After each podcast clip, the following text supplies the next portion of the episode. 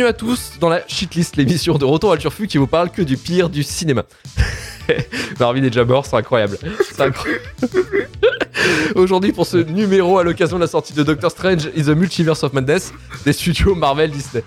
Pff, allez, je te laisse souffler ou pas, Marvin, un petit peu? Ouais, Vas-y, vas-y, vas-y, vas-y, vas-y.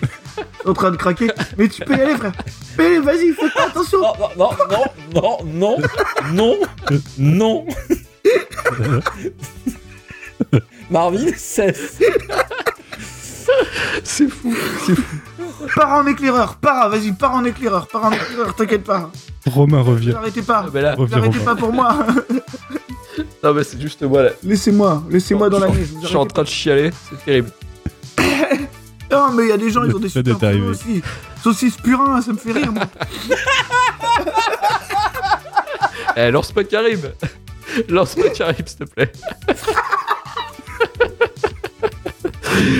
Bon, on va essayer. Mais non, mais non, on continue. Il y a pas de faux départ. On continue. On continue. Désolé, je suis désolé. Retour sur l'empire tentaculaire de cet univers filmique, le Marvel Cinematic Universe, aka le MCU. Au travers de 27 films dans cette franchise, nous n'allons pas parler malheureusement des meilleurs films, nous allons nous concentrer sur les trois plus douloureux, avec au programme Iron Man 2 de John Favreau. Il est mort l'autre. Ça tue. Avengers, l'ère d'Ultron de Joss Whedon et Spider-Man No Way Home de John Watts. Je suis Luc le... C'est pas chaud. C'est trop dur, j'arrive pas, putain. Chaud. Ça va, ça va, ça va. Oh, ça va. C'est très bien que Laisse-moi pour. euh, respirer, laisse-moi respirer. mais je peux rien, moi, putain. On a, on a une heure et demie, ça va être chaud. hein. Je suis Luc Le Guenec et aujourd'hui, pour ce premier volume des pires films du MCU, je suis accompagné de la team Shitlist pour aller enfoncer des portes déjà bien ouvertes. Emmanuel Pedon du podcast Le Coin Pop, salut Manu. Salut. Karim Bernat du podcast Le Début de la Fin, salut Karim. Salut tout le monde. Et Marvin, bien sûr, qu'on entend depuis tout à l'heure. salut Marvin, comment tu vas? Oui, oui, bonjour, très bien. Je vais très bien, je vais super bien. Bon, on va, on va, on va, on va se détendre tranquillement avec une question que je pense qui va, qui va, qui va reposer un petit peu euh, tranquillement, qui va pouvoir vous laisser vous respirer un peu. Comment s'est passé le rewatch de ces films Manu, comment s'est passé ton rewatch Bah écoute, moi c'est des films que je revois assez régulièrement pour les deux premiers. Le No Way Home, je l'ai un peu trop vu en, trop peu de temps et j'ai vraiment peu d'affect pour ce film. Donc ça s'est relativement bien passé. Après, euh, on n'a pas choisi ces films pour rien. quoi. J'ai vraiment beaucoup de mal euh, avec beaucoup de choses dedans. Donc euh, en ce qui me concerne, il y aura de quoi parler ce soir. Mais ça va, j'ai l'habitude, on va dire. En ce moment, je me tape Moon Knight, alors tu sais. Ouais, c'est- toi le, le- le médiocre finalement c'est un peu une question d'habitude. Exactement. Marvin. Bah écoute, tu vois le résultat, c'est c'est compliqué. Euh, non, bah, je, je, écoute, je, je, je- j'approfondirai ma relation avec le, avec le MCU plus tard si on en parle, mais c'est, c'est, disons que c'est un peu fluctuant, quoi. Ah, c'est quelque chose d'un peu compliqué. C'est, voilà, c'est une relation toxique un peu, quoi. Euh, je vous expliquerai un peu pourquoi. Mais, euh, mais non, non, bah le rewatch c'est pas très bien passé, hein, euh, très clairement. voilà, je veux dire, faut voir les films que c'est, quoi. Mais, mais, mais voilà, voilà. Ce soir, ce soir, j'ai envie de faire la paix. Donc ce soir, c'est, je l'ai dit, je l'ai dit avant, c'est une main tendue. Voilà, ma main, je vous l'attends. J'ai envie que, envie qu'on soit tous frères et euh, que ça se passe bien. Donc, euh, donc on, on va, je vais quand même ruiner vos films pour enfants, mais on va le faire dans le respect. Et euh, voilà, ça va bien se passer. Et toi Karim Euh, bah, quand je sais que toute cette préparation, c'est pour que Marvin me chie dessus à la fin, c'est compliqué. Bon, quand même, soyons urbains. en vrai, ça va. Enfin, c'est, c'est, ça va. C'est pas. c'est- C'était long. C'était c'était assez chronophage, surtout quand tu t'y prends mal. Mais factuellement, après, dans, dans deux des films, j'arrive à trouver des trucs. Ça va. Après, il y a, une pièce très emmerdante au milieu, il y a une brique. Voilà, bon, bah, il fallait la manger parce qu'on fait un podcast et du live, c'est bien. Mais ça va. Franchement, après, plein de préparation de cette émission. Encore une fois, il y a rien qui m'a qui m'a agressé. Donc, euh, voilà, caca, mais ça va. Ça va, tranquille. Ok, ça marche. Et ben on va pouvoir commencer directement dans le bain avec Iron Man 2.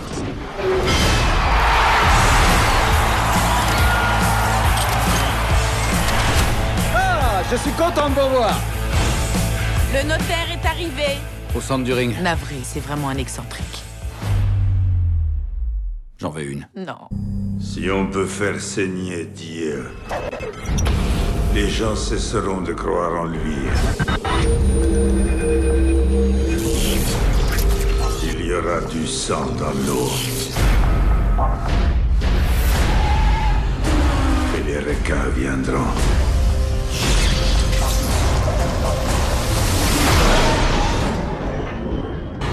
Notre priorité, c'est de confier cette arme, cet Iron Man, aux États-Unis d'Amérique. Je suis Iron Man.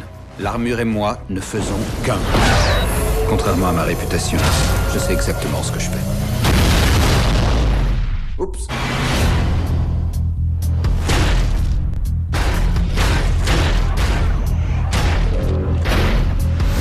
J'espère que tu y es prêt.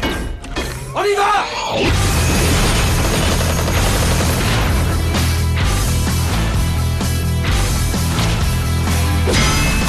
Monsieur Stark fait preuve d'une tendance au narcissisme. C'est vrai.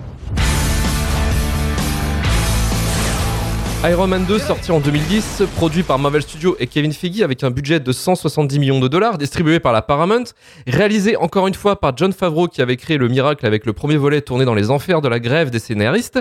Ce second volet se passe encore sans scénariste professionnel puisque c'est l'acteur Justin Theroux qui s'occupe du script. Ça se voit. Euh, ouais, ça se voit, effectivement. L'histoire fait suite directe avec la fin du premier volet où le monde sait désormais que l'inventeur milliardaire Tony Stark, interprété par Robert Downey Jr., est le super-héros Iron Man. Malgré la pression du gouvernement, de la presse et du public pour qu'il partage sa technologie avec l'armée, Tony n'est pas disposé à divulguer les secrets de son armure, redoutant que l'information atterrisse dans de mauvaises mains. Et Manu, on va commencer avec toi. Pourquoi ce film est dans notre shitlist ce soir? Bah écoute, euh, parce que c'est les débuts de la dérive de Marvel Studios en fait. Euh, c'est le moment où ils ont commencé à vouloir aller trop vite sur certains trucs. C'est seulement leur troisième film. Il arrive deux ans après le premier Iron Man, juste après euh, Incredible Hulk. Il se passe en même temps d'ailleurs, il y a des liens dans le film. Et c'est le début de... euh, on essaye de faire des liens avec plein de trucs, de teaser des choses pour l'avenir, de, vraiment essayer de reprendre des trucs iconiques du comics, mais euh, en n'ayant pas vraiment le même background, en n'ayant pas des années d'histoire, en ayant peu de temps pour faire les choses. Et du coup, euh, c'est à partir de là, on en reparlera encore plus avec Edge of Ultron tout à l'heure, mais qu'on commence à essayer de mettre des trucs au forceps et que ça passe pas forcément. Je pense que le pire, c'est... euh, alors, Tony Stark est un gros connard euh, de base, il faut le dire. Il est particulièrement immonde dans ce film, mais l'arc Demon in the Bottle, le côté alcoolique de Tony Stark, le côté sombre, est repris un peu à l'arrache, au chausse-pied dans le film, et ça en fait vraiment un bouffon. La- la- pour moi, la, la scène de, de son anniversaire, c'est une, c'est en- peut-être encore la scène la plus cringe de tout le MCU pour moi euh, aujourd'hui, quoi. Avec une baston de robot euh, sur la musique de Robot Rock de, de Daft Punk. Ouais, ouais, ouais, tout à fait. Et à côté, bah, c'est le début de la sexualisation de Scarlett Johansson dans le rôle de Black Widow. Bon, on a Joss Whedon qui passera derrière, donc euh, donc c'est pas fini. Et puis des méchants, alors Whip- Whiplash, je le trouve ridicule. Mickey Rourke, c'est clairement pas son, son, son, son grand retour avec Iron Man 2. Euh, Justin Hammer me fait marrer, j'aime bien le perso, mais euh, il aurait été mieux dans un Iron Man 3 par Shane Black, quoi. Il a rien à faire dans celui-là. Il a l'air d'un bouffon au milieu du reste. Il s'intègre pas trop bien. C'est le personnage. euh, Ouais, il, il a rien pour lui en fait. Il, a, il, a, il, il- il a rien gagne sur aucun point. Et du coup, euh, ça en fait une sorte de bouillie euh, où on commence en plus à, à- à- à montrer le côté Tony Stark c'est le meilleur, mais en fait, moi la scène de la commission au début c'est n'importe quoi. Enfin, techniquement le gouvernement a raison de vouloir contrôler cette merde quoi. J'ai envie de dire.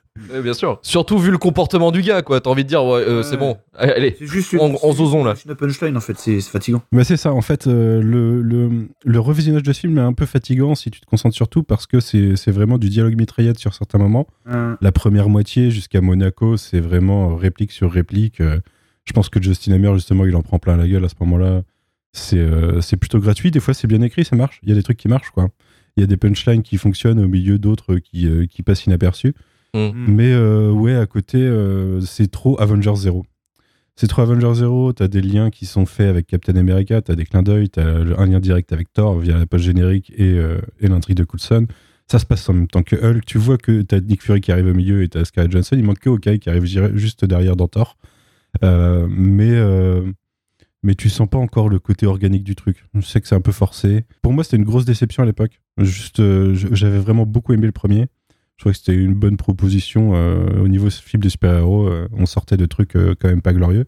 Du coup, le, le premier, ça reste un truc, une bonne claque. À chaque fois que je le vois, je, je m'en lasse difficilement. Mais celui-ci, autant Avengers 2, on en reparlera tout à l'heure. quand je le revois, j'arrive à le sauver sur certains points, malgré euh, le côté catastrophique à côté. Autant Iron Man 2, euh, bah, je le- je le- je l'enfoncerai pas totalement, mais, mais je trouve qu'il se sauve pas lui-même. quoi. Non, je suis bien d'accord avec toi, euh, avec toi, Manu. On avait aussi euh, une question de, hum, de traitement des personnages féminins qui est un peu, impitoyable dans ce film. Attends, attends, attends, attends, Avengers 2, mon dieu.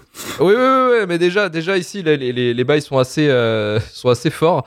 Après, il y a, y, a des- il y a des trucs qui sont euh, plus ou moins, euh, comment dire, modifiés selon les, les désirs du studio. On avait par exemple euh, Olivia Munn Mhm. qui avait prévu un rôle normalement dans ce film et qui a été cuté et qui a été euh, retourné. C'est dans la scène de l'anniversaire, justement. Ouais, ils ont fait des reshoots et une speak screen dans le dans la version euh, dans les nouvelles versions en fait qu'ils ont qu'ils ont fait de, de ces de ces scènes et on la voit jouer euh, 10-15 secondes quoi au lieu, de peut-être 2-3 minutes quoi. Mhm. On a Scarlett Johansson effectivement qui euh, qui a un traitement assez particulier. On, on en reviendra peut-être après euh, avec Marvin ou, ou, euh, ou Karim et elle en fait euh, carrément Scarlett Johansson regrette le traitement de Black Widow euh, quasiment bah, déjà dès Iron Man 2 mais après la suite effectivement où c'est un peu catastrophique Mhm. et que ce sera même pas réellement rattrapé avec, euh, avec le film euh, Black Widow. On va continuer avec euh, Karim. Oui. Karim, ce que l'on pensé d'Iron Man 2, est-ce que tu étais déjà plutôt convaincu par Iron Man Ouais, De base. ouais, c'est euh, moi j'ai eu connu en fait l'entrée au MCU avec en son- avec les vraiment avec les deux enfin, les deux premiers les premiers Iron Man et le deuxième et en fait alors c'est un film jusqu'à il y a peu où j'avais un meilleur souvenir mais euh, je pense parce que je l'avais vu dans un bon mood en fait. Ouais, j'étais un mood de ma vie où je sortais de mon épreuve de BTS, j'étais sûr d'avoir cartonné, j'avais cartonné et je m'étais payé un film, donc c'était cool. Et là, quand je l'ai revu, ouais, alors c'est un, c'est film qui est un peu ambivalent pour moi parce que euh, dans le fond, non, ça passe pas, évidemment, sur bah, tout ce que Manu a, a déjà dit, même si j'essaye de sauver le fait que Tony Stark soit un connard parce qu'il sait qu'il va mourir, mais en fait, non, ça marche pas. Il est juste assez imbuvable, en fait, donc ça part, le film douloureux. Mais je sais pas, autant ça m'a gavé le revisionnage sur ce côté-là, autant après, le film m'a encore fait plaisir parce qu'il y a deux, trois trucs qui marchent bien. En fait, j'ai tendance, quand je regarde un, un film, surtout du MCU, enfin, le film du MCU, j'ai tendance vraiment à avoir cette notion des fois où je vais détacher un peu ce qu'ils essaient de faire en forme et ce qu'ils essaient de faire du fond, tu vois. Et sur Iron Man 2, il y a deux, trois trucs qui sont assez sympas. Voilà, ouais, des trucs, quoi, qui. Moi, genre, le, la caricature de, de russe de Mickey Rourke, elle me fait marrer, tu vois. C'est moi, elle me fait le film. Vraiment, tu vois. Ivan Vanko, tu vois, c'est son accent en russe, en anglais, il est, Ouais, ouais, tellement- ouais, horrible. il est tellement extraordinaire. I want my bird? Ma bird. ma, ma bud. Après, bah, c'est le film, il... Enfin, il- En fait, il est un peu étrange parce qu'il s'assume pas complètement, parce que les personnages sont complètement caricaturaux, genre Justin Hammer. Euh, cet acteur, attends, j'ai plus le nom de l'acteur, ça me. Sam Rockwell. Sam Rockwell.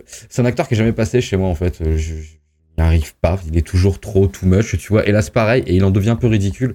Et ce film, il balance tout le temps, en fait, des fois, entre cette idée de volontairement ridicule et d'un peu sérieux qui le rend, en fait, assez bancal.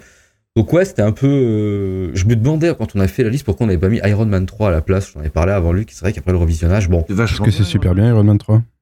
Bah, en f- C'est plutôt pas mal, ouais. ouais, en fait, à, à comparaison, c'est pareil, c'est je l'avais peut-être vu dans un moins bon mood, mais je pense que j'avais pas compris. Le... Iron Man 3, je pense que je J'avais pas envie de le comprendre comme le film doit se comprendre. C'est c'est un film qui aurait dû taper Tony Stark, en fait, plus qu'Iron Man, tu vois. Et je pense que je l'avais pas vu comme ça au début. C'est ça qui m'avait... J'étais jeune et con. Et donc Iron Man 2, ouais, assez, assez bof, assez bof. Après, il y a juste, voilà, comme d'hab, quand tu regardes du MCU, il y a des scènes qui claquent du cul, quand même, un petit peu. Voilà, moi, tu me fous euh, des machines dans un jardin japonais. euh, ça me va. hein. C'est- je suis bon public, il n'y a pas de souci. Je me suis fait avoir aussi par la scène euh, d'ouverture où t'as Iron Man qui va dans les airs avec la musique d'ACDC. Ouais, je trouvais ça J'avoue, j'ai été. Voilà. Ouais, moi j'ai été. Non, mais moi je me suis fait avoir. Mais c'est dans, dans le délire. Enfin, il y a ce côté des fois, enfin, pas des fois, mais là, abusé, qui va bien. Et puis, Iron Man 2 fait un truc intelligent. J'en parlerai plus tard. Genre, ça, ces grandes scènes d'action qui sont full CGI. Et putain, il est fait de nuit. Ce qui fait que le film, encore maintenant, est pas dégueulasse. Surtout quand tu le regardes avant euh, Avenger 2.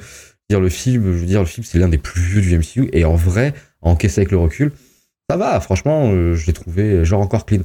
Donc voilà, c'est déçu parce que j'avais pas vraiment vu euh, la première fois, parce que j'avais pas envie de voir ce côté un peu dégueu, tu vois. Mais après, sinon, euh, encore une fois, on fait shitlist, ça va. Ouais, toi, tu vas, tu vas dire quasiment que c'est le moins pire de ce soir. Euh, ouais, il y a. Je sais pas encore en fait, faut que je me décide. J'ai- Je sais c'est lequel le pire. c'est voilà, je le sais, mais le moins pire vu que j'ai Tu, tu ne vendras pas la mèche. Tu ne vendras pas la mèche, c'est ça? Pas encore. Je sais, je sais lequel est le pire pour vous tous et je vais le défendre. Je peux pas faire Euh, ça. Tu sais pas? Tu sais pas? Tu sais pas Si. Marvin, pour finir euh, Iron Man 2, le, le plaisir, le grand plaisir, j'ai l'impression. Euh, bah, le, pla- le plaisir est total. Ouais. Moi, je vous trouve sympathique quand même. Euh, je vous trouve très sympa. Non, mais pour contextualiser, tout à l'heure, je parlais de MCU et de relations toxiques. Tu vois, c'est genre, euh, Et, et- et en fait, c'est parce que c'est déjà le symbole de ce truc-là. Tu vois, c'est genre, euh, euh, je t'aime bien, et puis en fait, euh, je t'aime plus, et puis on se reprend et on se repart, tu vois. C'est le truc qui te lâche Iron Man 3 et, et qui, quatre mois après, va te faire euh, Thor The Dark World, tu vois. Au bout d'un moment, j'ai l'impression qu'on me torture, moi. Donc je laisse tomber. Et déjà, au moment d'Iron Man 2, je commençais à, à me poser deux, trois questions. Alors, pourtant, c'est un truc qui thématiquement, tu sais, les suites directes, en tout cas les deuxièmes volets, c'est un truc, je pense, qui aborde thématiquement un, truc intéressant, c'est-à-dire qu'après l'origin story, après le développement, t'en arrives au doute, tu vois. C'est le Spider-Man 2 de, de Iron Man, tu vois. C'est, euh, t'arrives à l'épisode du doute, euh, un peu du pétage de plomb, de pourquoi tu fais ça, et puis de cette question qui est sympa, enfin qui est intéressante, c'est euh, vu que t'as créé un super-héros, forcément, tu vas ramener des gens qui vont vouloir reproduire la même chose et tu vas créer des super-vilains de cette manière-là, quoi. C'est un peu un truc central dans Iron Man 2 qui, qui, aurait mérité d'être un peu mieux traité, tu vois. C'est parce que c'est ce fameux truc du oui, t'as cette technologie-là, donc forcément quelqu'un va la reproduire. Et oui, le problème, le problème quand même, bah, qui, qui est, c'est, pas la première fois. Je trouve que déjà euh, Jeff Bridges dans Iron Man euh, premier du nom, il y avait un truc. À la rigueur, il y avait un truc oedipien qui était pas inintéressant, mais c'est la pauvreté de l'opposition, quoi. Et ça, c'est une maladie dans cette franchise enfin, qui va qui va perdurer. Je veux dire, à combien d'exceptions près Peut-être Michael B. Jordan, tu vois, et, et- et Thanos, quoi. Mais sinon, là, Mickey Rourke, putain, merde. Euh, déjà, il y a cette grande mode d'utiliser des acteurs américains pour jouer les Russes. Parce que toujours un truc- toujours un truc d'une efficacité, quand même d'une efficacité assez folle. Et puis, bah, je veux dire, il y a juste la direction artistique, quoi. Qu'est-ce que c'est que ces conneries, quoi? Je veux dire, c'est Mickey Rourke dans Expendables. Je sais pas si vous l'a- vous l'avez reconnu. C'est le même. Ah, C'est exactement celui-là, quoi. Et puis, et puis en fait, il y a aucune iconisation. Moi, tu vois, tout à l'heure, tu me parlais de cette scène, euh, cette scène euh, avec du ACDC euh, en sortant de l'avion. En fait, moi, je, non, je trouve ça absolument ridicule, quoi. Tu vois, je veux dire, la caméra, elle suit mal le mouvement. euh, pff, il arrive dans son. Mais c'est fait exprès, c'est fait exprès. Moi, je sais pas, en fait, c'est ça, c'est un problème majeur que j'ai avec, euh, que j'ai avec le MCU, c'est le manque d'iconisation, et on va y revenir euh, longtemps, longuement plus tard. Mais, mais voilà, quoi, je veux dire, que ça soit lui ou que ce soit les entrées en scène de Mickey Rourke au, au moment du Grand Prix de Monaco, quoi, par exemple, je veux dire, c'est vraiment pauvre, quoi, tu vois, je, je- moi, je, je ressens vraiment rien. Et ce qui m'embête, en fait, c'est que moi, je trouve le film visuellement, pour le coup, hyper pauvre, quoi, tu vois. Mhm. Déjà, parce je suis d'accord. Il est vraiment moins pauvre que le reste. hein. Moi, je- hon- honnêtement, il est pas raté visuellement, tu vois.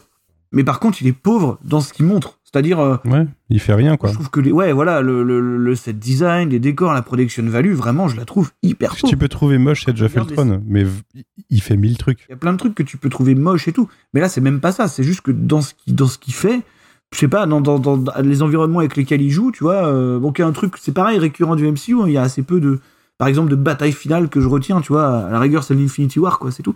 Mais là, je, le- trouve vraiment pauvre, tu vois, par exemple, le combat final, euh, enfin, honnêtement, je trouve ça vraiment, euh, vraiment toujours euh, désuet, quoi. Tu vois, donc je suis toujours vachement déçu par ces trucs-là, quoi. Voilà, sinon, je trouve que Sam Rockwell s'en sort à peu près bien parce que je, pense que je pense que ça reste peut-être le meilleur acteur de la troupe. Et oui, si on veut revenir rapidement sur l'introduction de Black Widow, on se marre quand même un petit peu quand on voit de quelle manière Tony Stark décide de choisir son assistante. Regarde ses photos de lingerie là, tu sais, genre elle a été Mhm. modèle à Tokyo et tout. tu dis, ouais. Ok, euh, puis bon, la caméra euh, se place pas à mi-hauteur pour rien. Donc, euh, donc oh, non, non, c'est vrai, il y a, il y a plusieurs, plusieurs tenues, hein, plusieurs tenues qui sont étraînées à chaque fois. Et tu, tu vois à peu près, tu vois à peu près la composition de l'image que tu dois filmer, quoi. C'est bon, ok, bon, voilà, voilà. Hein, écoute, hein, c'est, c'est, c'est John Favreau qui est pas le plus fin d'entre nous probablement. donc, euh, donc non, je trouve, je trouve le film assez mauvais. Hein, euh, vraiment, je pense que c'est le pire des Iron Man déjà. Si on doit, si on doit statuer, c'est pas trop difficile puisqu'il est entre le 1 et le 3. et, euh, et oui, oui, je suis d'accord avec Manu. je pense que le pétage de plomb. le pétage de plomb de l'anniversaire, c'est le truc le plus, le plus gênant, le plus gênant qu'on ait vu de, de, tout- de toute cette saga, quoi. Enfin, je veux dire, pff, le, coup du, du je pisse dans mon costume et après je me bats avec mon pote euh, qui a été chercher une armure qu'il m'a volée et je détruis la maison. Bon, Mm. voilà, en sachant qu'avant le type était en train de détruire sa maison en tirant dans des bouteilles de champagne. Enfin, je veux Mm. dire, voilà, on en est vraiment là. C'était, voilà, j'ai j'ai vécu un moment assez malaisant. Ouais. Je dois, je dois, Ça a été, ça a été écrit par un acteur. hein. Ça a été créé. D'ailleurs, ça m'a surpris quand j'ai vu son nom apparaître. Putain, je me suis dit, qu'est-ce qu'il fait là, quoi Euh, Mais, mais j'ai compris assez vite. J'ai compris assez vite pourquoi ça avait été écrit. euh. Donc, euh, non, très, très, mau- très mauvais. Très mauvais. Je, je voulais rebondir sur deux trucs. Parce Vas-y, Manu. que c'est assez. euh, ça, ça montre en plus comment a avancé un petit peu le, le, le MCU et comment il place toujours des trucs qui seront récupérés dans le futur. Mais je me suis rendu compte à ce visionnage-là que le plan de Venko, c'est le même plan que Zemo dans, dans Civil War au final. C'est Ah de faire c'est- tomber l'icône. oui. C'est pas de gagner, c'est de, de, de créer des fêlures C'est dans de l'icône. blesser euh, Dieu, quoi. C'est exactement le même plan que Zemo euh, quand il se fait arrêter. Ils se font arrêter de la même façon en disant non, mais j'ai gagné quand Les même. mecs de l'Est, ils ont tous le même plan. Et, euh, et, l'autre plan, c'est que, euh, c'est tu as parlé de la, la- la course à, l'armement, en fait, que ça a créé euh, suite au premier. Et en fait, dans, la- dans la commission, euh, si vous vous rappelez, euh, en gros, Stark dit ils ont euh, 15-20 ans de retard. Et c'était il y a 15 ans. Et l'année prochaine, il y a Armor Wars qui sort euh, sur Disney, qui va être euh, une mini-série euh, techniquement adaptée de- d'un comics. C'est le nom d'un comics hein, de base. Mais euh, on ne sait pas encore exactement de quoi ça va parler. Mais ça m'étonnerait pas qu'en fait, ça soit un dérivé direct de l'idée qu'il y a une course aux armements, à la- à l'armurerie d'Iron Man depuis 15 ans. quoi. Et que ça prenne forme à ce moment-là. Ouais, mais enfin, faut qu'il faut. On a besoin de, on a besoin de tous les éléments pour faire de la thune chez, chez Marvel en ce moment. Ça. On prend tout, on prend tout. Et allez, on va pouvoir passer à la suite avec Avenger, l'ère d'Ultron. Il n'y a qu'un chemin vers la paix. Leur extinction.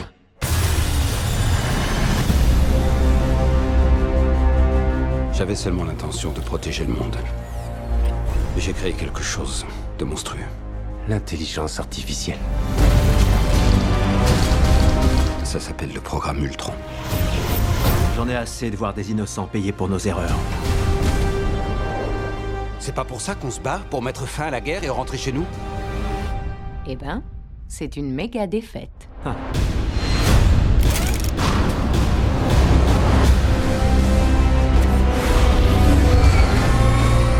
Nous voilà réunis. Sans rien d'autre que notre esprit et notre volonté de sauver le monde. Alors en avant, et tirera sûrement pas tous. Je n'ai rien de prévu demain soir. Faut toujours que je ramasse derrière vous, les gars. Nous pouvons les détruire. De l'intérieur.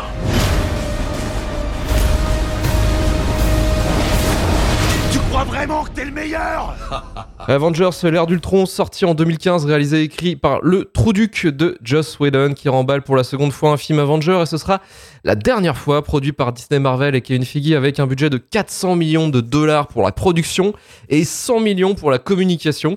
Ce film produit avec beaucoup trop d'argent nous fait suivre Tony Stark qui tente de relancer un programme de maintien de la paix. Jusqu'à là, suspendu, les choses tournent mal et les super-héros Iron Man, Captain America, Thor, Hulk, Black Widow et Hawkeye vont devoir à nouveau unir leurs forces pour combattre Ultron, bon, Ultron, une IA qui est ju- qui s'est juré pardon d'éradiquer l'espèce humaine. Pourquoi Karim ce film est notre shitlist ce soir? Parce que c'est dur à encaisser. Euh, Putain, ouais. non, en fait, c'est, c'est en fait, c'est un film qui, ouais, c'est un film en plus que j'avais un peu zappé quand il est sorti. J'avais lâché après le premier Avenger, pour le MCU, donc je l'ai vu sur le tard. Et c'est un film qui m'a toujours fait chier parce que déjà, en fait, c'est, vraiment l'apothéose du film qui fait partie d'un projet que tu prends indépendamment et même si t'as suivi le truc, t'as l'impression d'être jeté au pif dans quelque chose. T'as toujours l'impression d'avoir loupé l'épisode d'avant.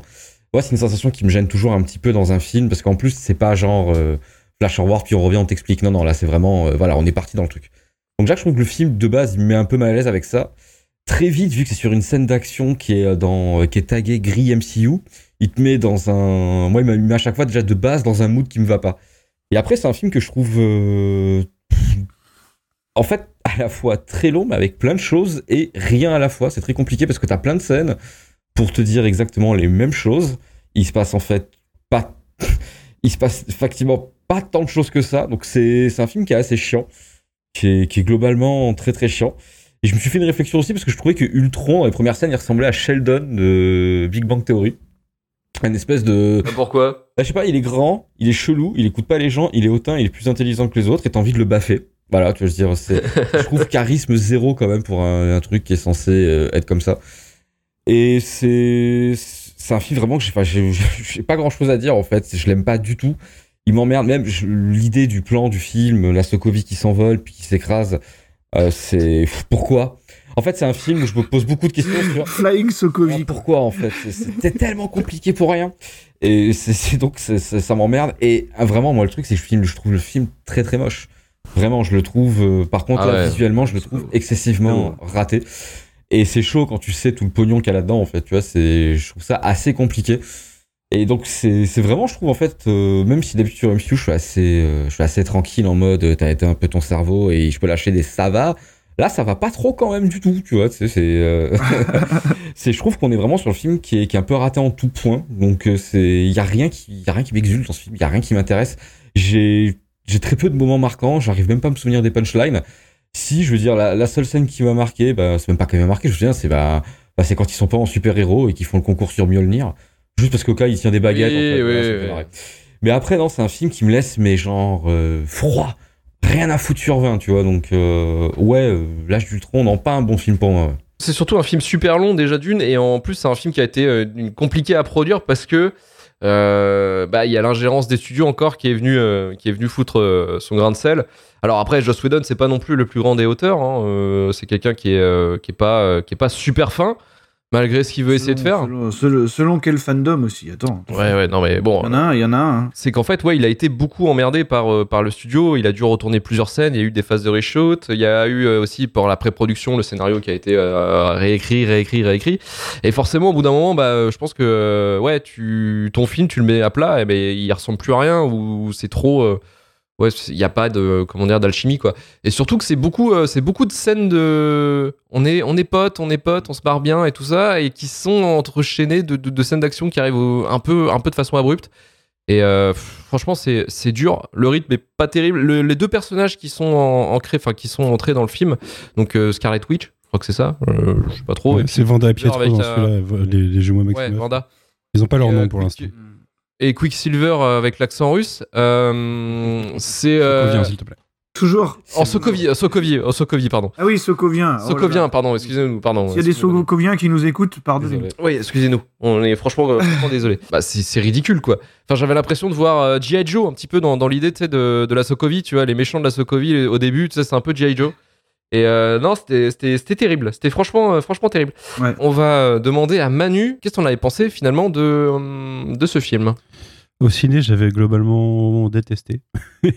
Ah ouais, J'avais- beaucoup d'attentes sur le film parce que euh, je, je vais te couper, mais c'est vrai que le film a déçu. Disney s'attendait à un meilleur succès du film, sauf que bah, il a pas, il a plutôt cartonné. On est d'accord. hein. Euh, je crois qu'il Il a atteint. euh, Ouais, il a bien marché. ouais. Il a marqué 1,5 milliard, mais il s'est fait battre en fait par Jurassic World. Euh, je crois que de 100 millions, il me semble. Ah, tristesse. Dans quel monde vit-on? Il s'est fait un peu bouffer aussi par euh, Fast and Furious 7 qui est sorti en même temps. Et du coup, ils étaient pas super, euh, super, super heureux non plus de la réception. Mais vas-y, Manu, euh, je te laisse reprendre. Ouais, non, moi j'avais j'avais beaucoup d'attentes. Alors à une époque, oui, j'étais fan de Joss Whedon, bon, avant que ça soit vraiment un connard fini et qu'il il tente du cinéma au lieu de faire de la série télé. Euh, mais euh, je suis surtout très fan de Scarlet Witch, vous le savez. Oui. J'attendais beaucoup euh, de l'arrivée des persos. Je trouve que les designs sont complètement éclatés d'ailleurs dans le film, hein, surtout ces deux personnages, c'est assez n'importe quoi. Mais à côté, je pense que c'est le premier film très symptomatique du MCU. De... C'est un film que j'apprécie plus en revoyant parce que je, je- il s'intègre dans un plan global et on le voit quand on, on- on l'intègre dans un plan final. Mais en, en tant que film tout seul, il se tient très mal. Il, euh, il, place il commence à placer des billes pour euh, Civil War, par exemple, mais il s'oblige à les refermer dans le film. Ce qui fait que voilà, ça finit sur des blagues entre potes, alors que euh, les, le conflit moral est là. Quoi. Le conflit moral a été mis, l'opposition de la vision de Stark et de, et de Cap est là, et on n'y croit pas en fait que ça peut continuer à ce moment-là. Et à côté, je suis assez d'accord avec Karim dans le sens où il se passe beaucoup de choses. Le film est long et en même temps il se passe rien. Euh, Il y, a un- il y a un ventre mou énorme dans ce film. Euh, Un couloir. tout, tout le passage chez Clint Barton, euh, c'est assez compliqué. Mais euh, en plus, il y a cette relation que Joss Whedon a imposée sur Black Widow et, et, euh, et Bruce Banner que je ne comprends pas. Euh, je trouve qu'elle ne sort de nulle part et les scénaristes par la suite ont dû se, se faire avec en fait, comme ils ont pu. Ce qui, ce qui, ce qui m'a fait marrer, je sais pas si t'avais remarqué, Manu, mais il y a la, la même vanne que dans Justice League. C'est-à-dire qu'à un moment donné, t'as euh, Bruce Banner Flash tombe sur euh, Wonder Woman et Bruce Banner tombe sur, euh, c'est sur Black. Widow. ouais, c'est la même. C'est un trope d'auteur, ça, ça vraiment, c'est, euh, on sent l'auteur qui est là, quoi. Mais je t'a- je t'avoue que quand on avait vu euh, les premières images de Justice League version Whedon, il y avait des trucs, ça, ça rappelait grave Avengers. Premier du nom sur certains ou sur le deuxième. Et euh, en effet, euh, il s'est pas amélioré, quoi. Mais, euh, mais à l'époque, euh, c'était pas encore symptomatique, tu vois, tu le ressentais pas forcément. Et il y avait pas tout ce, qu'il y avait, tout, tout ce qui est sorti aujourd'hui sur lui, où tu sais euh, comment les personnages étaient traités, mais t'as quand même euh, Black Widow qui se considère comme un monstre parce qu'on y a ôté son utérus, quoi. Ce genre de réplique. Et ça, ça, ça, ça, ça, ça a fait un gros shitstorm à la moment de la sortie du film. c'est- c'est incroyable. L'image de la femme était assez parfaite.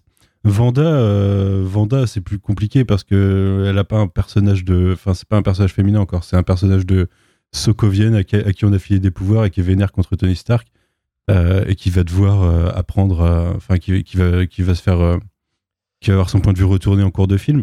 Alors c'est pas, c'est pas déconnant en plus d'avoir traité les personnages comme ça parce que c'est des vilains à la base dans le dans le Marvel, c'était des vilains des X-Men avant d'arriver chez les Avengers, c'est de de comprendre que Magneto c'est un connard.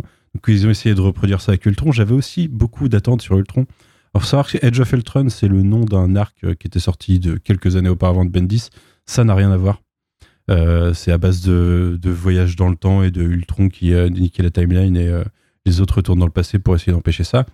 Mais mais oui, c'est un des premiers un des premiers films où ils ont repris un, un titre d'arc en faisant complètement quelque chose à côté de ce qu'ils adaptaient quoi. mais euh, mais pourquoi pas hein, C'est une propriété intellectuelle, ils font ce qu'ils veulent de leur titre après tout. Ouais, j'avais beaucoup d'attentes sur Ultron, mais Ultron c'est compliqué parce que c'est pas une création de Tony Stark à la base, on n'avait pas introduit Hank Pym encore. Euh, et là, c'est un des euh, c'est un, un des euh, trucs que le Marvel Cinematic sait très bien faire, c'est tout rapporter à Tony Stark, ce qu'ils ce qu'ils ont fait pendant 23 films à peu près, et même, euh, même par la suite avec euh, Spider-Man. Et c'est pas forcément déconnant la vision qu'il a. Le problème, c'est que comme Karim dit, on a, on a l'impression de voir euh, un nouvel épisode en en, ayant manqué. Et l'arc de Tony Stark sur l'ensemble de l'Infinity Saga est pas déconnant, mais il manque des bouts. Il manque des bouts où tu es obligé de les comprendre toi-même à travers les films. C'est assez simple, hein. il s'est fait traumatiser par Avengers et on le ressent dans Iron Man 3. Iron Man 3, il arrête d'être Iron Man et derrière, on a Avengers 2, il est Iron Man. quoi. Et, euh, et là, il manque l'épisode. L'épisode où on te le dit plus tard, où il, nous le dit plus tard, euh, il y a des menaces qui sont venues, il a été obligé de rester Iron Man. Mais ouais, en effet, le film s'ouvre un peu comme un cheveu sur la soupe, tu comprends pas trop. C'est euh, vrai que ce truc de, de fin d'Iron Man 3, là, c'est quand, même, quand même catastrophique. hein.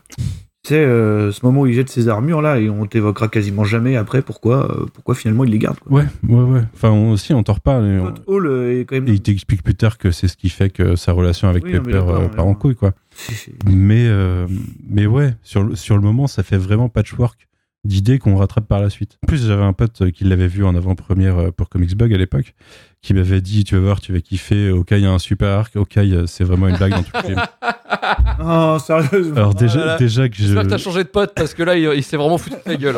Non, non, non, non, non, mais euh, vous, en, vous en faites pas, il en Oh, entend parler encore régulièrement.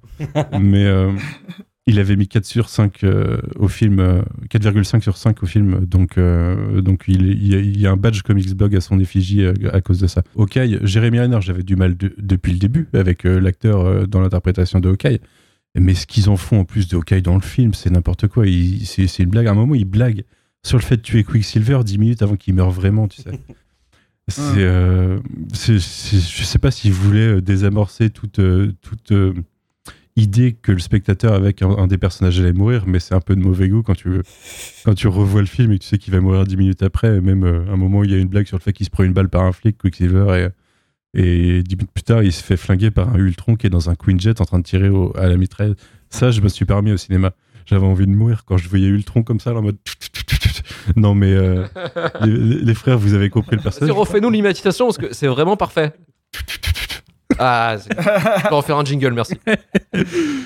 Non, mais en plus, enfin, ouais, Ultron, ça fait mal. Par exemple, Vision, j'aime beaucoup ce qu'ils ont fait du personnage. Oui. J'aime bien Paul, Paul Bettany de base et j'aime beaucoup ce qu'ils ont fait du personnage. Je trouve que euh, c'est un bon Vision. Euh, c'est C'est pas mal, ouais. c'est un, personnage compliqué à adapter et, euh, et moi j'aime bien ce qu'ils ont fait avec. Il y a aussi euh, d'ailleurs des, des scènes de combat euh, quand euh, Thor euh, se bat en, en coop avec Cap et que ta vision qui arrive et des trucs comme ça. Il y, a des, scènes iconiques assez cool, je trouve, dans le film. C'est pas très beau, mais il y a des scènes assez cool. Ouais, non, c'est un, gâchis. euh, c'est là encore pour teaser des trucs de l'avenir, mais, euh, comme je disais tout à l'heure, le film se tient pas en lui-même, il a du mal à, retomber. On a encore l'impression d'un soufflet, quoi, d'un qui retombe, quoi. C'est euh, tous les enjeux développés qui peuvent être intéressants sont un peu cassés. Le personnage d'Ultron, on le bute parce que euh, on sait pas encore comment faire vivre un univers avec euh, des vilains qui peuvent être récurrents. Euh, là, on commence à nous le réhabiliter via le multivers, en fait. Si vous avez regardé What If, il, va apparaître. Enfin, il y, a- une version d'Ultron dans, Doctor, dans Doctor Strange 2 qui arrive bientôt. Mais à côté de ça, ouais, c'est c'est vraiment. On n'est pas encore dans, le, dans ce que Marvel a commencé à faire à la phase 3, à faire des, des films un peu plus fun, un peu plus. euh, qui se tiennent un peu plus. On est dans un hybride. Une- c'est même pas une fin de phase, en plus, c'est un Avengers qui est pas une fin de phase parce qu'on a Ant-Man derrière les découpages commencent à devenir chelous et, euh, et la prod commence à être vachement interventionniste à cette époque-là. J'ai quand même un, un petit respect pour euh, l'attaché de presse de Disney, de Marvel, pour la sortie du film parce que ça a dû être un, un énorme bordel. Il y a eu tellement de bordel. Déjà, il y a eu le. le- T'en as un peu parlé, le- la phrase de Black Widow qui dit voilà, je- moi aussi je suis un monstre parce que euh, j'ai euh, ligaturé mes trompes. Déjà. Robert Downey Jr. en fait a pété un plomb contre un journaliste. Le, le journaliste était là pour le casser les couilles en fait. Il était pas là pour parler du film, il était vraiment là pour lui péter. C'est quand il s'est levé. Il était là pour lui péter la tête. En fait, il, euh, vous savez que Robert Downey Jr. en- pendant les années 90, 2000, c'était pas la joie, c'était pas le feu. Il était, il était camé, il était alcoolique, il était, euh, il était de, enfin, il était toxicomane quoi à fond. Et il a réussi à s'en sortir euh, grâce à une de, à sa, je crois que c'était à son épouse qui l'a aidé en fait à s'en sortir. euh, Ouais, puis un peu grâce à un peu grâce à Shane Black aussi quoi. Oui aussi, ouais, ouais, ouais, qui était de son pote, son, un de ses meilleurs potes. Mm, mm, mm. Et pour le coup, euh, bah, en fait, le, journaliste, en fait, lui, lui posait les questions sur son passé en disant Ouais, vous vous souvenez, après euh, Chaplin, là, en 92, euh, vous commenciez un petit peu à partir en vrille, euh, tu sais, vraiment, tu sais, titi, Robert Downey Jr., il est là.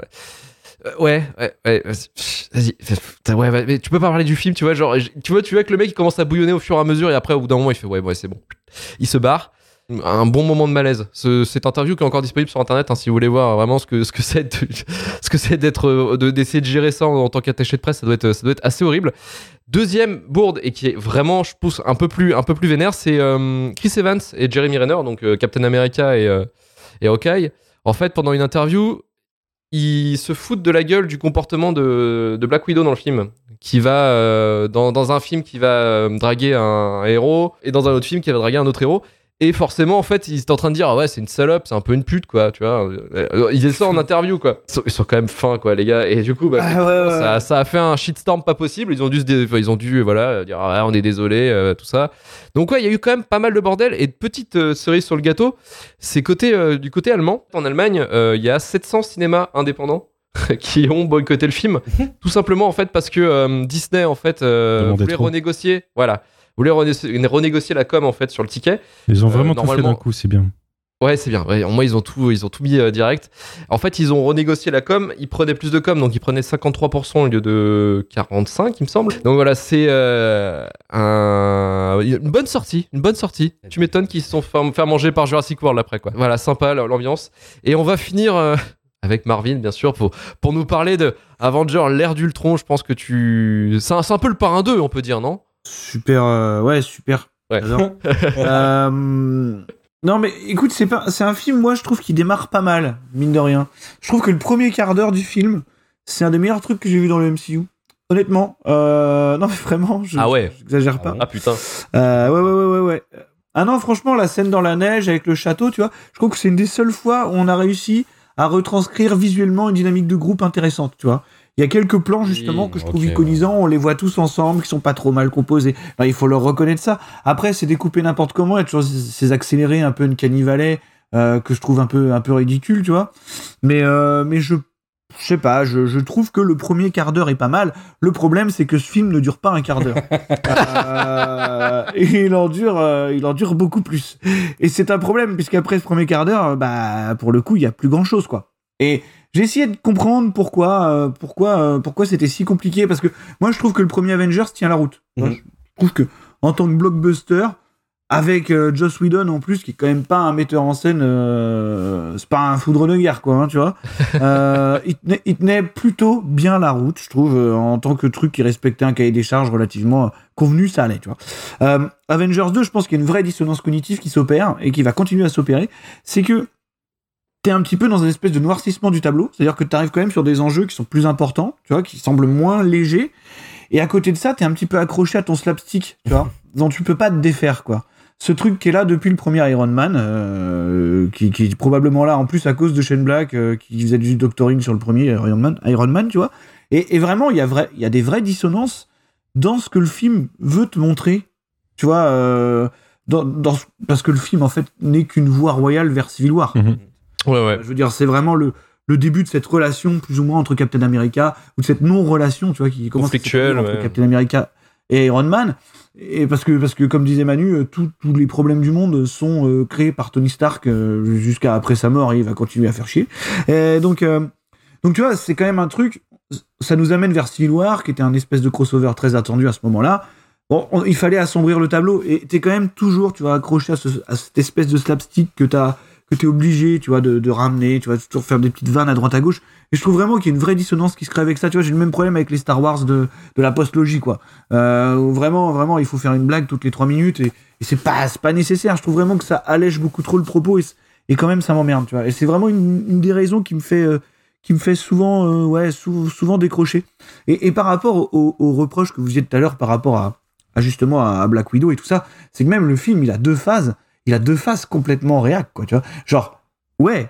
Alors, déjà, vous avez parlé de cette histoire de, de monstre. euh, de monstre euh, parce que parce que stérile voilà Oui, voilà. C'est un monstre mais il faut revoir il faut revoir le découpage et le dialogue parce que elle est en train de parler à Bruce Banner tu vois et genre Bruce Banner c'est un monstre parce que c'est Hulk tu vois c'est un monstre c'est Hulk tu vois ouais moi j'ai un monstre en moi c'est Hulk l'autre elle fait genre ouais moi aussi je suis stérile non mais bon eh, mais ça va pas les frères là non mais attends non mais réveille-toi quoi il y a, il y, a, il y a vraiment il y a vraiment un super problème et la deuxième phase je sais pas si vous si vous, vous en rappelez euh, c'est l'œuvre de euh, Hawkeye donc euh, qui sort un moment euh, si tu tires pour tuer t'es un Avenger Mhm.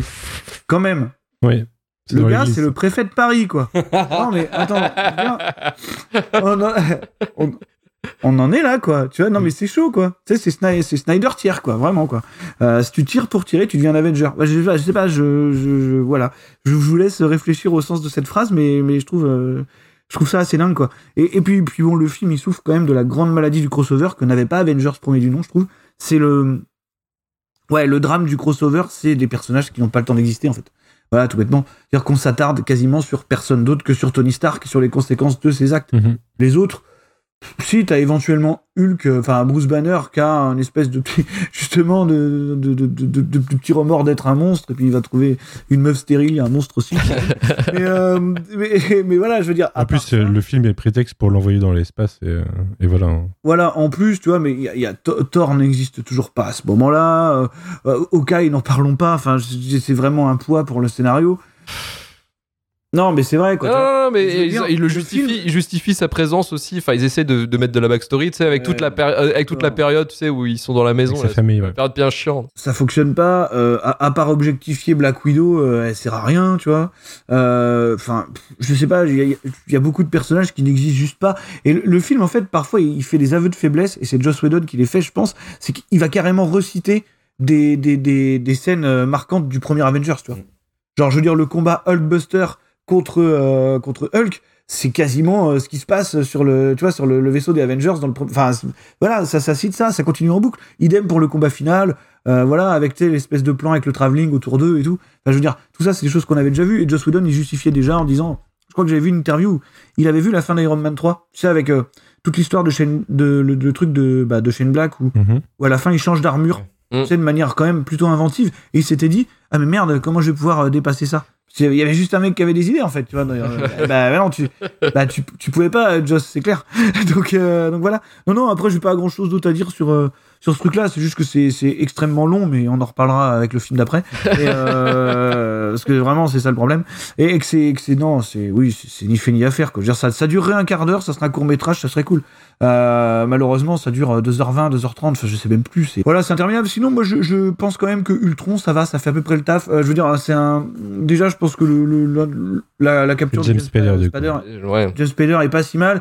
Et puis, il a ce côté un petit peu miroir de Stark, parce que création de Stark, tu vois. Il a ce côté un petit peu, un petit peu arrogant, tu vois. Mm. Euh, genre, euh, même si c'est dur de dire Dark Tony Stark, parce qu'il y a plus grand chose à sauver chez lui à ce moment-là, déjà, je trouve. Mais, euh, mais c'est un petit peu, voilà, c'est un petit peu un miroir, euh, un miroir qui aurait pu être intéressant, mais qui n'a pas assez de temps de présence ou quoi que ce soit pour, euh, pour être marquant. Donc, non, non, c'est un, c'est- ouais, un, c'est un peu raté quand même. En tout cas, c'est en dessous du premier Avengers, largement, largement. Est-ce que vous avez autre chose à dire sur Avenger, l'ère du tronc. Juste que c'est dans ce film-là qui est donné euh, le nom de Avengers Endgame. Du coup. Le mot est le Ah oui. mot est lâché dans ce film. Le, le retour de Tony Stark dans Endgame quand euh, quand il parle de son plan et du fait que Cap a tout gâché parce qu'il voulait pas euh, du, du réseau d'armure autour de la Terre. C'est une des références directes à leur combat dans dans dans, dans Age of Ultron du coup. Ok, oh putain, mais quel bordel. Alors, on va passer, on va passer euh, à un autre gros bordel, finalement, euh, à notre dernier film de la sélection qui s'appelle Spider-Man euh, No Way Home. Rappelez-moi comment vous vous appelez? Docteur Otto Octavius. Ouais, non, sérieux, c'est quoi votre nom? Il y en a d'autres qui se baladent dans la nature. On doit les renvoyer. Alors, démêlez-moi tout ce bazar. Je vous signale que tout ce délire, c'est un peu à cause de vous. Je connais des formules magiques qui fonctionnent hyper bien et elles commencent toutes par s'il vous plaît. S'il vous plaît, démêlez-moi tout ce bazar. Tu vas te lancer dans l'inconnu pour affronter des fantômes. Comment ça? Ils sont tous morts en combattant Spider-Man. Tu ne peux rien y faire. Je suis désolé. Ouais, moi aussi. Non.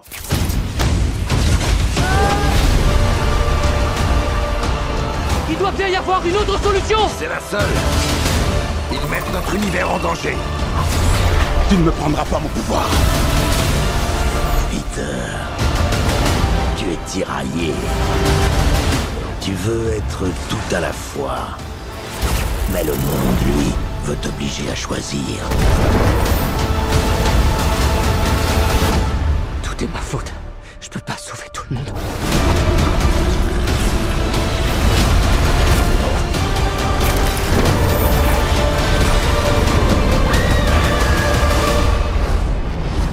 Alors, Spider-Man No Way Home, sorti en 2021, c'est le deuxième Spider-Man avec Tom Holland dont on parle dans Shitlist. Bientôt Homecoming, je sais pas quand on le fera, mais peut-être un, peut-être un Mais jour. non, mais non. Le 27e film du MCU produit par Disney, Marvel et Sony à hauteur de 200 millions de dollars. Réalisé par John Watts, déjà responsable des deux derniers Spider-Man, scénario de Chris McKenna et Eric Summers. La musique du film est quant à elle signée par Michael Giacchino. Spider-Man interprété par Tom Holland et démasqué ne peut désormais plus se séparer de sa vie, à sa vie normale et de ses responsabilités de super-héros quand il demande l'aide à Doctor Strange sous les traits de Benedict Cumberbatch. Les enjeux deviennent encore plus dangereux, le forçant à découvrir plusieurs univers où Spider-Man a plusieurs visages. Karim, comment s'est passé ce, ce couloir de 2h40 euh, devant tes yeux Bah, c'est assez chaud parce que je l'ai fini il y a, genre il y a peu. Euh, c'est c'est un film. Jusqu'à la dernière minute, le mec s'est retenu quand même. hein. C'est fou. Je vois, en fait, factuellement, je voulais pas le voir ce film parce que c'est c'est vraiment là pour moi c'est c'est le pinacle euh, du film C'est qui, qui est vendu sur trois ans. euh, voilà Ouais. et ça m'énerve. Là, ça arrive à un stade où juste la sortie du film m'a énervé en fait. Tu vois, donc euh, il y a un moment moi je boude.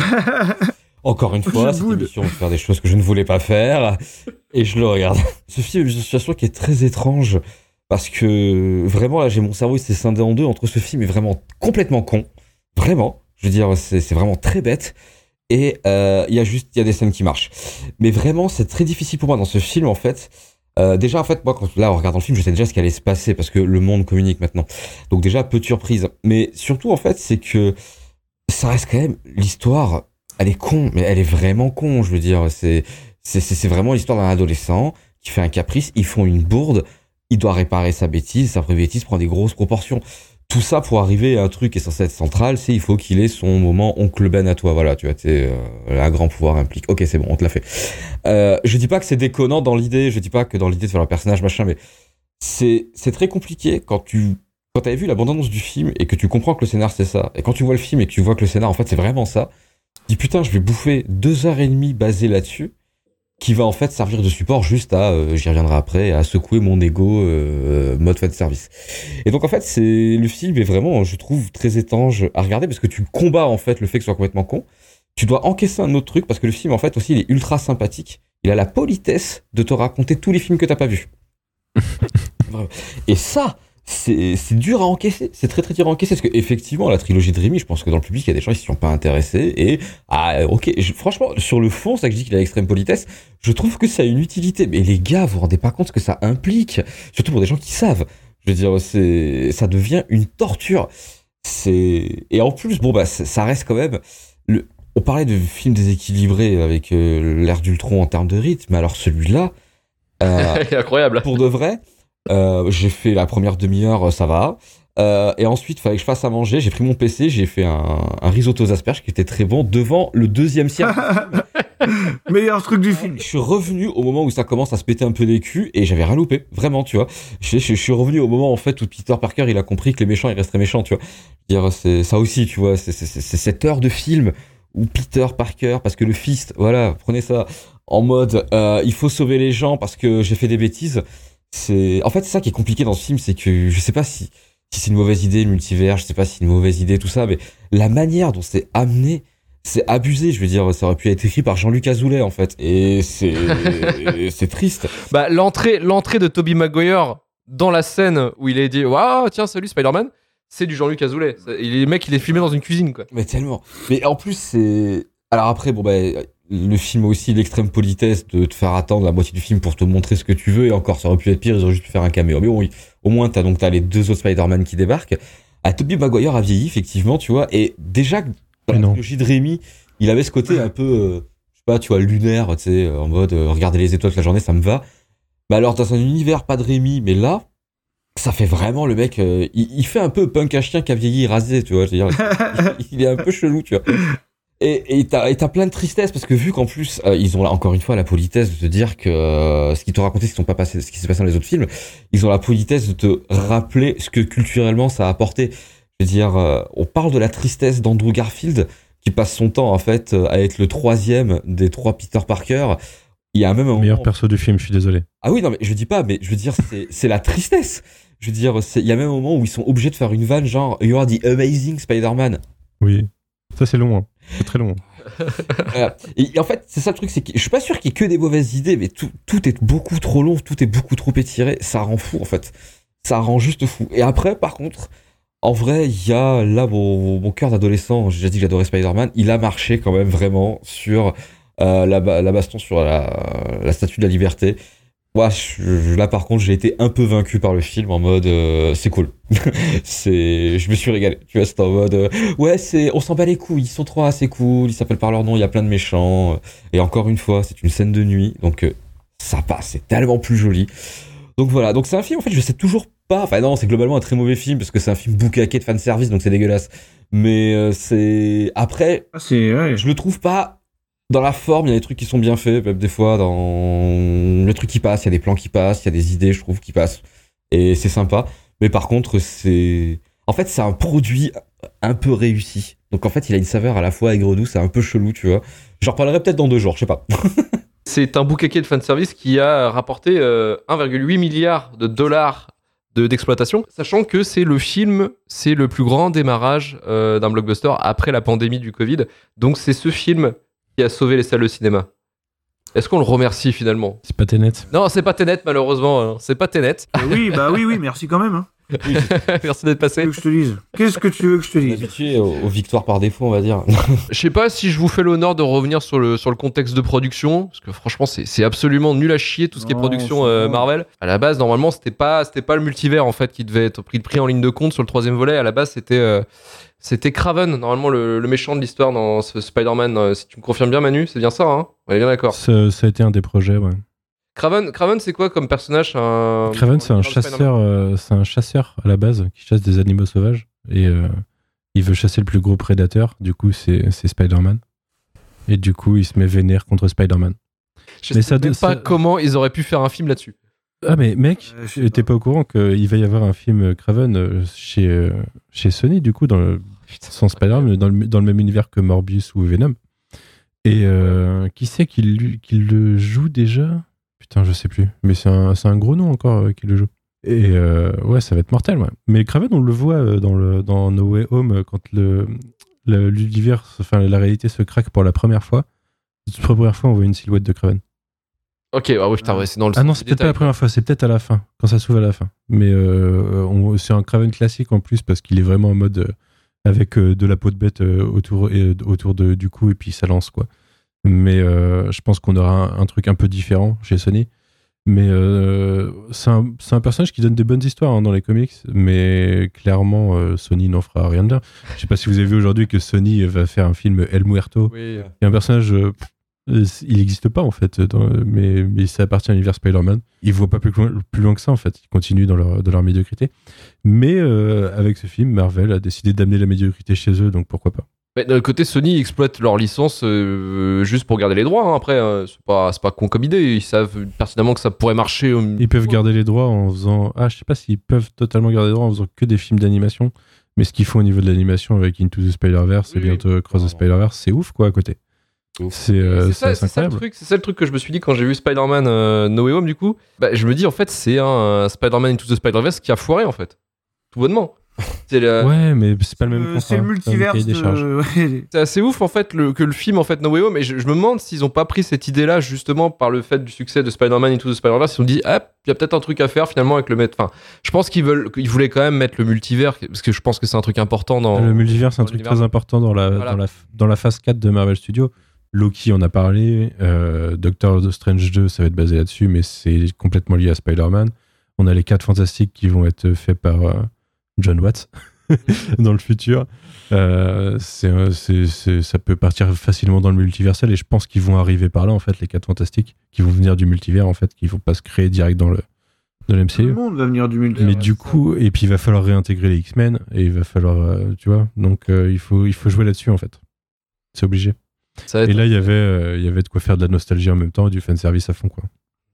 Non, non, mais et puis c'est- c'est c'est vrai que ce, ce truc-là, en fait, cette euh, fausse surprise, vous savez, de, de la- l'apparition des trois Mais tout le monde le Spider-Man, savait, ouais. euh, voilà, est-ce que ce serait dans le film ou pas Mais en fait, effectivement, la campagne de com de Disney, Horrible. alors soit c'est du génie pur, parce que tout le monde en parlait, du coup, soit c'est vraiment du plus gros ratage possible avec tous les leaks qui ont été euh, dans tous les sens. Mais ma- maintenant, Ouais, en fait, il va y avoir Spider-Man. C'était, ça a été un c'est compliqué parce que maintenant tous les gros films sont leakés de toute façon, je pense. Le- je pense si je veux voir le scénario de Doctor Strange, il suffit que je cherche.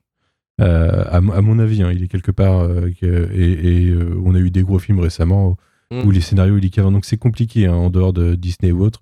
C'est compliqué. Mais là, clairement, le secret de Polichinelle, où ils te sortent des trailers où tu vois très bien qu'il y a des persos qui ont été effacés, c'est évident, quoi. Euh, pourquoi? En fait, je trouve que c'est gâcher la promo pour les acteurs qui sont cachés. Parce qu'ils pourraient profiter de la promo, ils pourraient. Là, pour Doctor Strange 2, il y a des trucs, qui se- il y a des persos, on sait qu'ils sont dedans. Et, Ils ont été effacés, ouais. et on sait que bah, ils n'ont pas forcément été effacés des bandes annonces, c'est juste qu'on les voit pas pour l'instant. Mais je sais qu'il y a des persos qui ont leaké il y a un moment qui sont dedans. Les, ils participeront jamais à la promo parce que euh, ils, ont, ils, do- ils doivent garder un faux semblant de, du côté restrictif de la chose. Et du coup, euh, ouais, c'est un peu. euh, c'est un, c'est un jeu, ils le savent, ils, savent comment ça marche, mais ils peuvent pas trop passer à côté. Quoi. Manu, euh, je, je voulais te poser la question, donc tu vas me donner ton avis par rapport à ce, à ce film Mhm, finalement, euh, mhm. No Way Home. Et aussi, euh, toi, tu, je crois que t'es le seul à l'avoir vu en salle dans l'équipe. Trop de fois. Et... Ouais, non, je l'ai vu aussi, moi. Ah, tu l'as vu aussi en Moi salle aussi. Ouais, bon, tu, tu, tu retiendras. Tu raconterai retiendras. après, mais en fait, je me suis fait baiser aujourd'hui, je finis à chaque fois, quoi. Bah oui, bah oui, Marvin, tu as un, peu, tu as un peu la voix de la raison. Super. Je serais payé plus cher. Manu, vas-y. Non, moi, c'était ma pire expérience euh, ciné de ma vie, euh, dif- différemment de Star Wars 9, parce que Star Wars 9, j'étais gêné tout le long, c'était malaisant. Ah oui. Là, c'est la salle qui m'a tué. Euh, vraiment, je me suis senti vieux con, mais vraiment la salle était beaucoup plus à fond que normal. Et en fait, euh, ce qui était, euh, ce qui était chiant, c'est que tout le monde savait tout. Genre, tu vois un bout de la canne de Daredevil, tout le monde explose direct, quoi. Et du coup, à ce, à ce moment-là, j'ai su que, que c'était mort, que à chaque réplique, tout le monde rigolait. c'était, c'était un peu, ça m'a vachement gâché l'expérience. Quand je l'ai revu après, je l'ai plus apprécié parce que déjà, je savais à quoi m'attendre. Mais en plus, j'avais pas, j'avais pas tout ça, quoi. J'avais pas le, le regarder euh, Marvel Studios, ils vous ont dit de rire maintenant et il y a toute la salle qui rit. Euh, moi, je le vis assez mal, ce genre de choses. Mais à côté, euh, alors, moi, le truc que je préfère dans les parties, dans Homecoming et Far From Home, c'est les parties euh, Breakfast Club de John Watts. Et là, malheureusement, il avait dans le cahier des charges de c'est pas ça ton film. Il s'est- bien fait manger. hein. C'était pas ça son film. Et du coup, ça fait que cette partie-là, c'est nul à chier. Moi, je trouve que, en fait, la... ouais, presque les deux premiers tiers du film sont infects. Mm. Euh, J'étais étonné parce qu'en fait, ce que je craignais, le côté que je craignais le plus, c'est-à-dire euh, les trois Spider-Man ensemble, durait plus longtemps que je pensais. Et euh, je m'attendais à ce que ce soit catastrophique. Et c'est la partie que j'aime le mieux. Parce que je trouve que ça, ça a réussi à jouer sur des bons trucs. Bon, il y a Ned au milieu de tout ça, ce qui fait que ça gâche tout mais ça, réussit des trucs malgré le malaise Toby Maguire il a pris 20 ans dans la gueule ça se voit il a pas eu une carrière et une vie facile entre temps Euh, mais, euh, mais ouais, les deux premiers tiers, c'est vraiment long, euh, long à mourir, quoi. La partie découverte de l'identité de Spider-Man et tout ce que ça engrange, c'est trop long. C'est trop long. Quand il revient au lycée, c'est malaisant. Il y a un ensemble de, de, de scènes malaisantes dans le film. Entre Ned, ouais, la partie lycée, tout ça. Ned, je l'aimais bien le perso dans les deux premiers. Je trouvais que c'était un, un, un, un, un buddy et un comic relief qui passait, quoi. Là, euh, non, euh, ils en font un personnage. euh, il- en fait, il a rien à faire dans le film et il est là, quoi. Il a signé. Donc, euh, bon, euh, ça fait qu'il fait de la magie. Et puis qu'il va pouvoir checker Doctor Strange dans le futur, peut-être. Mais ouais, ouais, toute la partie adolescente euh, catastrophique. Et puis euh, l'intrigue, euh, l'intrigue bah, du multivers et euh, de ça. tous les super vilains qui arrivent. Bah Et ils arrivent Ouais, popés comme ça, tu sais pas trop comment ils arrivent, c'est chaud. ouais, en fait, le manque d'iconisation est assez catastrophique. Ah bah là, là, on est au pinacle. L'arrivée euh, à la fois de, de Octopus et derrière du bouffon euh, sur un fond vert, vert gris dégueulasse. Euh, le, le principal composant de l'image, c'est de la fumée. Tu te dis, ok, euh, super. En plus, bon, bah, il a un peu vieilli, euh, Alfred Molina. Donc, euh, il, lui, pour lui, c'était il y a 5 minutes qu'il tenait euh, Parker entre ses mains. euh, il a pris 20 ans. Il a, il, il a pas vu, il s'est pas regardé encore. Mais... Et puis derrière, ouais, on, on détruit les, on détruit les icônes, en fait. Les gens qui aimaient euh, les films originaux, je sais pas comment ils l'ont vraiment vécu, ceux qui sont hardcore fans. Parce que Octopus qui se fait euh, bolosser par, un, par une, un appairage Bluetooth euh, Ouais. 5 minutes après être apparu, quoi. Moi, je l'ai pas vu venir, ça. Ça, je, je sais pas si ça a leaké, mais je l'ai pas vu venir. Je- genre, euh, et puis là, ça devient un sketch, quoi. Ça devient un film à sketch pendant une demi-heure, euh, jusqu'à ce que Tante May meure. Euh, Oh putain, la mort de Ouais, Tante c'est aussi. c'est assez long, quoi. Le côté, on passe. euh, alors, on, on passe dans l'appartement de, de Happy, et puis euh, il y a tout le truc de. Les méchants, il y en a, ils ont un peu envie d'être méchants, il y en a, ils ont envie d'être gentils, euh, il y en a, tu sais, qui surjouent le truc. Euh, D'autant que, bon, euh, Sinistre Six. Sa- Sandman et le lézard, ils n'existent pas. En plus, les acteurs, ils sont même pas revenus, c'est sûr. Ils sont même pas là ouais, non, c'est Ouais, non, c'est des, des- des stocks images qu'ils avaient sur les autres films, quoi. Ça, se- ça se voit, et puis euh, du coup, les personnages sont un peu inexistants. Heureusement, ils nous ont pas calé Venom avant l'apogène. je l'aurais, je l'aurais, je sais pas comment je l'aurais vécu. Mais, euh, mais ouais, en, en plus, Tony Stark, enfin, il y a la machine de Tony Stark qui pourrait sauver le monde si quelqu'un appuyait sur on tous les jours euh, pour analyser et réparer un truc, quoi. Mais euh, non, non, ça, prend la poussière en attendant de sauver des vilains euh, dans un Deus Ex Machina. Moi, ce que j'aime bien, c'est le fait qu'Octopus revient et qu'on a un petit côté. euh, voilà, Octopus, il est, il est vraiment soigné. C'était vraiment la puce qu'il avait fait, qu'il avait mindé. Du coup, ça devient un personnage un peu plus. Il, donne un équilibre dans le film qui est plus intéressant, mais il est sous-exploité pendant une bonne partie. Et. et il y a un parti pris sur le bouffon que j'aime bien aussi, mais ça redconne totalement les films de Rémi. Le côté. C'était. Enfin, Osborne, c'était vraiment un connard. De, juste euh, un connard dans le film, et là, c'est. C'est censé être une double personnalité, quoi. Ça ça n'a pas de sens. Mais euh, Venom, qui est dans cet univers, ça n'a pas de sens. Il sait pas qui est Peter Parker, il sait pas qui est Spider-Man. Donc ça répond même pas au, au spec du sort, quoi. Déjà, il a, il a aucun intérêt à ce que lui se pointe, quoi. Ouais, ouais, non, non, ça n'a pas de sens. Il est complètement con. hein. Mais euh, ouais, vraiment, moi, c'est euh, après que Tante May soit morte et qu'ils vont se retrouver les uns avec les autres. Alors, pas la scène où ils arrivent, parce que c'est un petit peu malaisant hein, sur euh, Tobey Maguire notamment. Mais quand ils travaillent ensemble, euh, c'est la partie que j'apprécie le plus du film parce que euh, il y a des rêves qui sont pas aussi lourdes que, que ce qu'on a pu, avait pu avoir avant. Les personnages, moi, c'est les, personnages dans les films individuellement, je les aimais bien.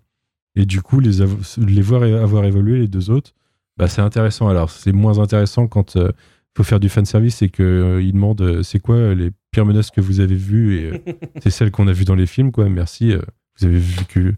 Toby, t'as vécu 20 ans depuis.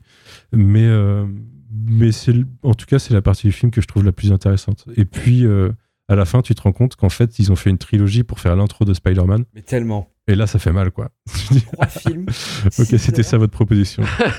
7 heures à encaisser pour revoir l'intro. C'est fou. Ouais, ça y est, maintenant, c'est les bases de Spider-Man. Merci. Et ils vont peut-être changer d'acteur, c'est ça qui est beau en plus. Quoi. Marvin, de ton côté, donc l'expérience en salle, déjà, qui va être à mon Ah, avis écoute, énorme, et ton avis du film. Alors, mon expérience en salle a été plutôt normale. Euh, parce que moi, je l'ai pas vu à la sortie, en fait. Je l'ai vu assez longtemps après. Pendant euh, l'exploitation, avait, avait, avait pas mal traîné. Donc, euh, donc moi, j'étais pas, j'étais pas dans cette, euh, dans cette espèce de frénésie euh, que certains ont vécu. Après, il faut savoir un truc. Je vais y revenir après, de toute façon. Mais moi, je l'ai, vécu plutôt bien parce qu'on était quatre dans la salle. C'était le premier de l'an. C'était le premier de l'an. Il fallait un truc pour semi-dormir.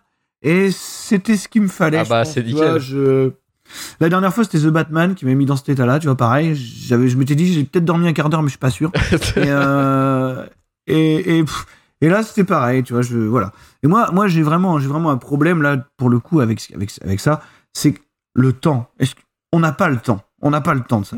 On, on peut pas. On peut pas encaisser ça. Je veux dire, il faudrait que, je sais pas, il faudrait que quelqu'un pense, Kevin Feige peut-être, il faudrait qu'il crée un parallèle entre euh, le temps qu'il nous demande, tu vois, pour, euh, pour, euh, pour visionner ces films, et le temps de cerveau qu'on a, peut-être même notre espérance de vie, quoi. Je veux dire, peut-être dans 3-4 ans, il fait 60 degrés à Paimpol, on n'a peut-être pas le temps de, de regarder ça. On n'a peut-être pas 2h30 ou 2h40 à perdre devant ces conneries, tu vois. J'ai failli regarder Les Éternels aussi. Les Éternels, c'est juste la durée du film, quoi. Les éternels, euh, c'est bien.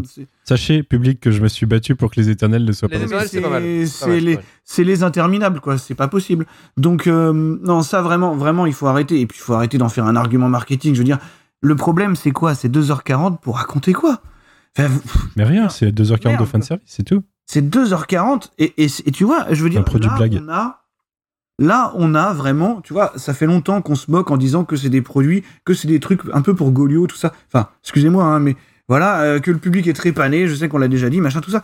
Mais là, je veux dire, s'il y a un symbole ultime de l'essoufflement du bout du bout du modèle, je veux dire, c'est celui-là. Parce que là, c'est la première fois que je sens ça comme ça. C'est là, là, je peux pas m'empêcher de le dire, c'est même plus un film, quoi. Ah c'est un, c'est un truc de 2h30 qui tient sur des doléances de fans. Hein il faut quand même se rappeler qu'à la base, on avait eu des montages Photoshop dégueulasses avec les trois Spider-Man sur Twitter et qu'il y a quelqu'un qui s'est dit Eh, mais vas-y, Eh ben, vas-y, vas-y, vas-y, on va le faire, frère. Exactement, paf, lance, balance tes 200 patates, vas-y.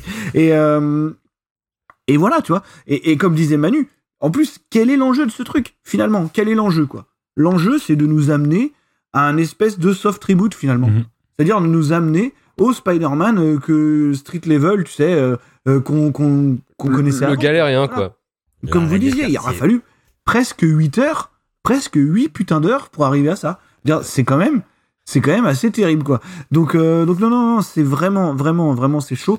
Et, et parce qu'en fait, le modèle, il est cassé là, là, à ce moment-là, parce que c'est pas un film, mais parce que c'est un amoncellement de caméos. Mhm. On a que ça, quoi. C'est comme si c'était un feu d'artifice final, tu sais, avant de te ramener Spider-Man à zéro. C'est-à-dire qu'on va te remettre tous les, tous, tous, tous les. Alors, je sais même pas à qui s'adresse, en fait. C'est ça qui m'emmerde, quoi. Parce que moi, moi, tu vois, je- par rapport à ce qu'on disait de la salle, moi, je suis pas complètement, euh, je suis pas complètement réfractaire au fait que les gens réagissent en salle, en fait. Je veux dire, euh, il y a un truc très français euh, de, de- dès que quelqu'un mange un popcorn, de- tu le tartes. Bon, faut, faut voir, faut voir devant quoi, devant quoi les gens réagissent. Tu vois, je veux dire, si jamais ils faisaient la hola devant la liste de Schindler, je comprendrais. Là, là, je veux dire, euh, non, mais tu vois ce que je veux dire. Là, t'es devant Spider-Man No Way Home. Non, mais ça, ça la applaudissait devant Tante Mec la qui scène meurt, des par exemple. ouais, non, bon. La petite fille en rouge Ouais Mon Dieu, Il y a pas, il y a pas ça. Il y a pas ça. Non mais ouais, non mais tu vois ce que je veux dire, la petite fille en rouge. Ah Non, c'est pas possible, c'est pas, possible. Donc là, t'es devant Spider-Man No Way Home. Bon, les gamins, ils s'amusent. Le seul truc, c'est que ils réagissent à des trucs. Tu vois, c'est pour dire à quel point on est conditionné aussi. Ils réagissent à des trucs qui s'adressent même pas à eux, tu vois. Parce qu'au final, euh, je veux dire, qui c'est qui devrait faire la hola euh, quand Toby Maguire euh, arrive En vrai? Ah, les vieux Les mecs, bah, c'est les mecs qui podcastent depuis 10 ans. C'est les mecs qui, qui font 5 Les heures gardiens. sur Sam Raimi depuis 10 ans. Les gardiens du Voilà, temple. C'est pas, c'est, pas des gamins de 17 ans, tu vois, tu vois ce que je veux dire? Enfin, je veux dire, ça, ça intéresse qui, ça? Et tout le monde a chié euh, comme, comme jamais sur la musique Spider-Man. Euh, pourquoi tu brailles quand, quand, quand Andrew Garfield arrive? Non, mais tu vois, je veux dire, c'est des trucs, en fait, t'es même, t'as même pas... T'es même pas touché par ce que tu vois, on t'a juste conditionné pour que tu sois complètement euh, abasourdi parce que ça arrive. Je veux dire, et comme on disait, on en a parlé avec Manu la dernière fois qu'on s'est vu, la semaine dernière, pendant le débat de l'entre-deux tours, on a eu une belle discussion. Et, euh, vrai. et- Tout ceci est vrai. on s'était dit, on s'était dit que tout avait leaké. Oui, tout avait leaké. Tu vois Mais je veux dire, le moindre petit putain de détail avait leaké. C'est-à-dire que quelques jours ou quelques semaines avant, ils avaient prévenu que Daredevil, ils allaient le récupérer. Quoi. Hmm. Et, euh, Mais le jour de la sortie, il y avait le caïd dans, dans, dans Hawkeye, tu vois. non, mais fait ça les tu vois, je veux dire, il y a, y a- y a aucune surprise. Le pire, c'est de faire des caméos tu, tu attends quoi. Enfin, je veux dire, les gens auraient été déçus, ils auraient été surpris s'ils étaient pas là. Euh, Je veux dire, le, le principe d'un caméo, pour moi, c'est l'inverse. Enfin, je sais Ouais. pas, au moment, faut m'expliquer quoi. Mais, euh, mais bon, voilà, les gens auraient été surpris si jamais ils étaient pas là. Ils auraient été déçus s'ils avaient pas vu leur Spider-Man, dont oui, Tobey Maguire qui rentre dans le champ comme si c'était dans Seinfeld, quoi. Euh, non, Genre, il y a eu des rires enregistrés, tu sais. Ouais Ouais, tu sais, genre limite, hey, non, mais c'est quasiment ça, tu vois. C'est quasiment ça, quoi. Donc, euh, donc non, non, non, je, moi, je termine juste en disant que le film porte bien son nom, effectivement. Parce que tu sors du ciné de 2h40, tu retrouves pas le chemin de la maison. C'était très, très, très, très, très compliqué. Donc, euh, donc non, non, moi, j'en veux pas, j'en veux pas aux, aux gens qui réagissent en criant. euh, Ça me dérange pas. Il faut qu'ils s'amusent, faut qu'ils s'amusent. Alors, je, je, je compatis quand même, Manu, hein, si, t'étais tu t'es retrouvé vraiment dans un traquenard. Euh, mais, euh, mais moi, je l'ai plutôt bien vécu, donc, euh, donc j'ai pas de problème avec ça. C'est juste que oui, pour moi, c'est c'est vraiment le symbole de l'effondrement du, du, du modèle. Quoi. Là, je veux dire. Alors, j'ai pas vu ce qu'il y avait après. Il faut savoir que, quoi qu'il arrive, post-endgame, si je vois les films, c'est que vous m'avez forcé. Donc, euh, le- donc j'ai rien vu. C'est le dernier film. Voilà. est À part celui-là. Bah, il y a pas eu les éternels, du coup. Bah, non, si, c'était avant les Éternels. C'était un mois avant. Non mais, non, non, mais lui, euh, euh, Marvin, Ah, Marvin, parle, Marvin parle qu'il n'a pas vu de film après Endgame. Sauf à ceux part euh, ce que vous m'avez forcé à voir, donc c'est-à-dire Ah oui, Far From. Home, euh, voilà. Donc euh, sinon les autres, les autres, bah tant que vous me forcez pas, je vais éviter. Bah, les éternels, si tu veux, on en, on en fera un bonus Patreon. Ouais, mais ça arrivera, ça arrivera. Euh, donc non, non, voilà, ouais, je, je suis, je suis un, Les éternels, c'est bien, ça n'a rien à faire. un petit peu agacé. Les éternels, ouais, petit, euh, petit truc, ouais, effectivement, normalement, et je voulais le mettre dans la shitlist, en fait, je l'ai regardé. C'est long, c'est chiant, mais ça va. C'est pas. Et, et vous savez, et, et finalement, heureusement qu'on s'est vu la semaine dernière parce que j'étais parti pour le regarder dans, le- dans le vide. Était dedans. Donc euh, heureusement, ils ont eu la présence d'esprit de me dire non, non, c'est pas ça. Et donc, euh, ouais, T'aurais kiffé Marvin, ouais, j'étais pas loin de le voir quand même. hein. Franchement, Donc, tu vois euh, Terrence donc, Malick Tu vois des super-héros euh, à moitié Ah, mais c'est le Terrence, c'est le Terrence Malick du MCU. Mais, mais moi j'achète, moi. J'achète. bah. mais, mais je sais que vous me mentez, je sais que vous me mentez. Non, non, il y a de Euh, l'introspection, Marvin, tout ce que t'aimes. Tout ce que t'aimes. Ouais, ouais. Des, des plans larges. bref, euh, je ça me voilà. Non, c'était pas c'était pas bien. C'était pas bien du tout et je pense que c'est le pire euh, le pire film du MCU quoi. Enfin, dans l'intention, c'est le pire. Après c'est- probablement euh, tu vois, c'est pareil même même la, la scène de la statue de la liberté. Moi, ce que je comprends pas aussi, c'est que vraiment en termes d'action, on est à la ramasse parce que, bon, après John Watts, j'imagine que c'est pas un très grand metteur en scène d'action. Quand tu vois ce qu'ils sont capables de faire, de ruiner des gens qu'on appellerait des auteurs, si tu veux. euh, pour en faire n'importe quoi. Euh, je veux dire, John Watts, qui est à la base déjà un, réalisateur, random, hein, ouais, dire, euh, réalisateur de clown et de copcar. il a, oui, voilà, il a, il a une petite velléité de faire du, du, du, du rip-off de John Hughes à un moment, mais ça, voilà, il a pas eu le droit. Donc, euh, donc non, non, c'est, euh, c'est vraiment pas terrible. Et oui, la scène de la Statue de la Liberté, c'est une scène qu'on a déjà vue, mais en moins bien, en fait. Mm. Tu vois? Mm. Tu la connais, cette scène-là. Si tu vas dans le temple, que tu prends le, le bouquin sacré, et euh, que tu regardes par rapport au Spider-Man de Sam Raimi, euh, comment ça se passe. Je suis dégoûté de devoir dire ça. Je suis désolé, m'en voulez pas. Mais, euh, mais du coup, oui, c'est moins bien que dans Spider-Man 3. voilà, tu vois, je veux dire, euh, ça, ça m'arrache le cœur de dire ça. Mais, mais je repose mon grimoire et je D'ailleurs, ferme ma gueule. d'ailleurs, il y a un Mais, truc euh, sur la statue de la liberté. Je, suis- je- je- ça me désole, je suis du côté du facho dans le, dans, dans le film qui dit que c'est n'importe quoi de mettre le bouclier normal. de cap sur la statue de la liberté. Parce que c'est n'importe quoi de mettre le bouclier de cap sur la statue de la liberté. C'est quoi ce délire? Qu'est-ce qui leur est passé par la tête? sens. Pourquoi Je me suis même pas posé la question, j'ai trouvé ça juste moche en fait. Mais Ah, C'était super moche Ouais, en je te plus. cache pas que ça, ça m'avait un peu échappé. Mais bon, voilà. Euh, c'était, c'était dans l'intention. C'est, probablement moins moche que Thor The Dark World ou un truc comme ça. hein, Ouais, mais, euh, ouais, ouais. mais je veux dire, c'est, c'est, c'est quand même dans la démarche bien, bien nulle. quoi.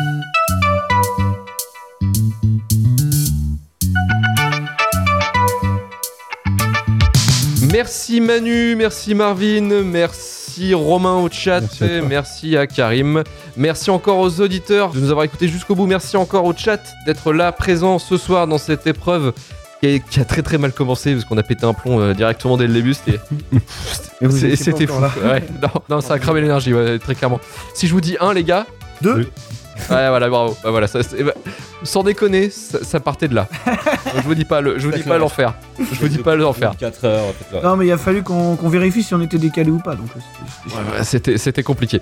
Soutenez-nous sur Patreon. Retrouvez-nous bientôt pour un nouveau numéro. Cet épisode est enregistré sur Twitch, donc n'hésitez pas à vous abonner sur la chaîne Twitch pour ne rater aucun stream. Et également, on met les, euh, les replays directement sur la chaîne YouTube de, de Shitlist si vous voulez les voir euh, directement. N'hésitez pas à le suivre. 5 étoiles sur Apple Podcast, euh, Podcast Addict ou Spotify si vous avez aimé l'émission. N'hésitez pas à la partager également. Vous êtes de plus en plus nombreux à nous écouter, on a remarqué. Merci beaucoup, merci de votre fidélité. Ça nous fait extrêmement plaisir, surtout de, de- de- se faire massacrer la tête toutes les deux semaines comme ça, c'est éprouvant, c'est éprouvant. Vous voyez, on pète des plombs en faisant des 1, 2, 3. 4 Ouais, voilà, putain, ils sont forts Putain, ouais. J'ai dit que j'ai plus d'énergie là. Ouais, mais moi je suis chaud, Ouais. moi je peux faire parler de ça toute la nuit, moi. Ah, ouais, ouais, on, on peut peut, faire aller jusqu'à on peut 100 si on veut, là. Allez, avec nous le chat euh, Allez, c'est parti. Ah, c'est bon, c'est bon. c'est Nous un bon. nombre, là. Allez. Nous un nombre. Branchez vos micros, sans branle. Allez, on se dit à très bientôt, à dans deux semaines. Ciao, salut. Salut. Ciao.